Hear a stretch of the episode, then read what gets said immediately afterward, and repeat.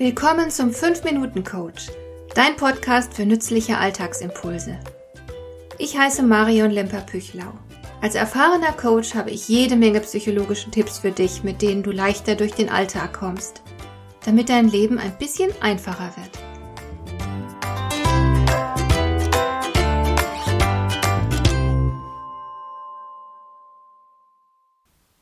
Es ist völlig normal, dass Menschen bei der Arbeit viele negative Gefühle entwickeln.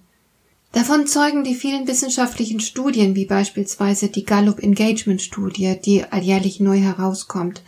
Aber auch einige Krankenkassen, wie zum Beispiel die AOK, sind sehr an der Befindlichkeit von Beschäftigten interessiert.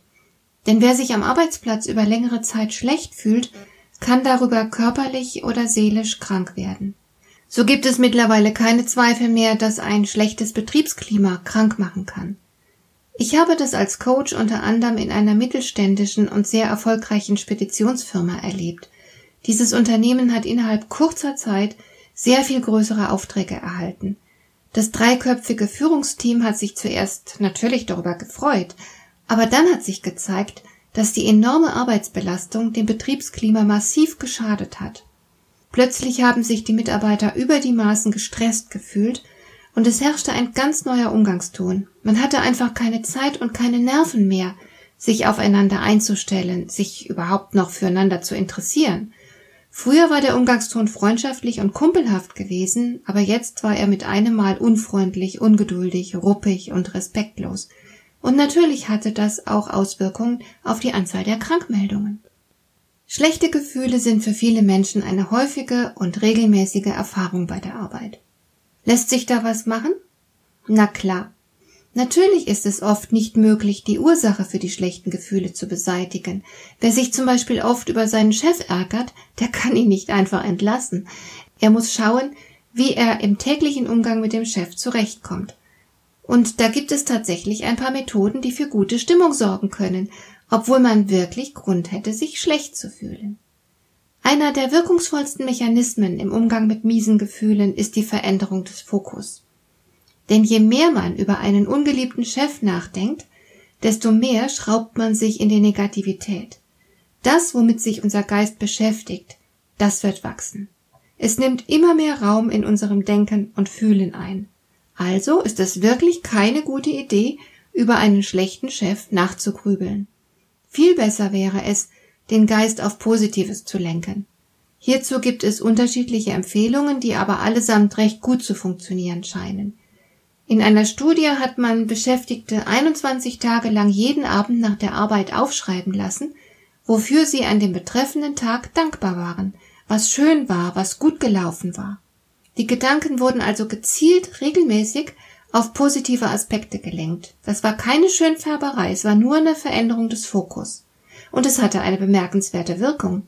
Am Ende der drei Wochen haben sich die Versuchspersonen erheblich glücklicher gefühlt. Und die zweifellos vorhandenen negativen Faktoren hatten einfach weniger Einfluss auf die Befindlichkeit der Versuchspersonen. Der britische Forscher Richard Wiseman ließ seine Versuchspersonen ein kleines Glückstagebuch führen und erzielte ähnlich positive Ergebnisse. Also ganz allgemein scheint die Kultivierung von Dankbarkeit einen enorm positiven Einfluss auf die seelische Befindlichkeit zu haben. Was darüber hinaus am Arbeitsplatz auch sehr positiv wirken kann, ist die intensive Konzentration auf die Arbeit. Den Chef einfach mal mental ausblenden und sich ganz den Aufgaben widmen, möglichst ohne Unterbrechungen zuzulassen.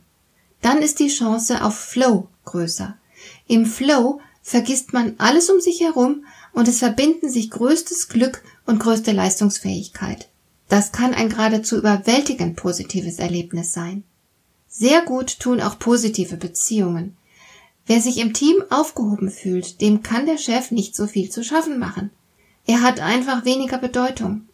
Es lohnt sich also auf jeden Fall, etwas für ein gutes Arbeitsklima zu tun. Und wenn man feststellt, dass das Arbeitsklima nicht sonderlich positiv ist, dann kann man selbst positive Impulse geben. Es wirkt zum Beispiel äußerst beglückend, anderen freiwillig mal zur Hand zu gehen. Wer anderen Gutes tut, wird auf der Stelle mit Glücksgefühlen belohnt. Das hat die Natur so eingerichtet, denn Individuen, die sich gegenseitig helfen, haben bessere Überlebenschancen. Das mag die Evolution und lässt deswegen einer Hilfeleistung gleich eine Ausschüttung von Glückshormonen folgen. Die Wissenschaft kennt das Phänomen unter dem Begriff Helpers High, weil Helfen nachweislich richtig High machen kann.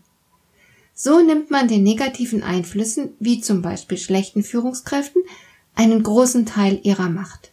Dazu braucht man kein großes Know-how und auch kein Training. Das schafft jeder, sofern er es will. Hat dir der heutige Impuls gefallen? Dann kannst du jetzt zwei Dinge tun. Du kannst mir eine Nachricht schicken mit einer Frage, zu der du gerne hier im Podcast eine Antwort hättest.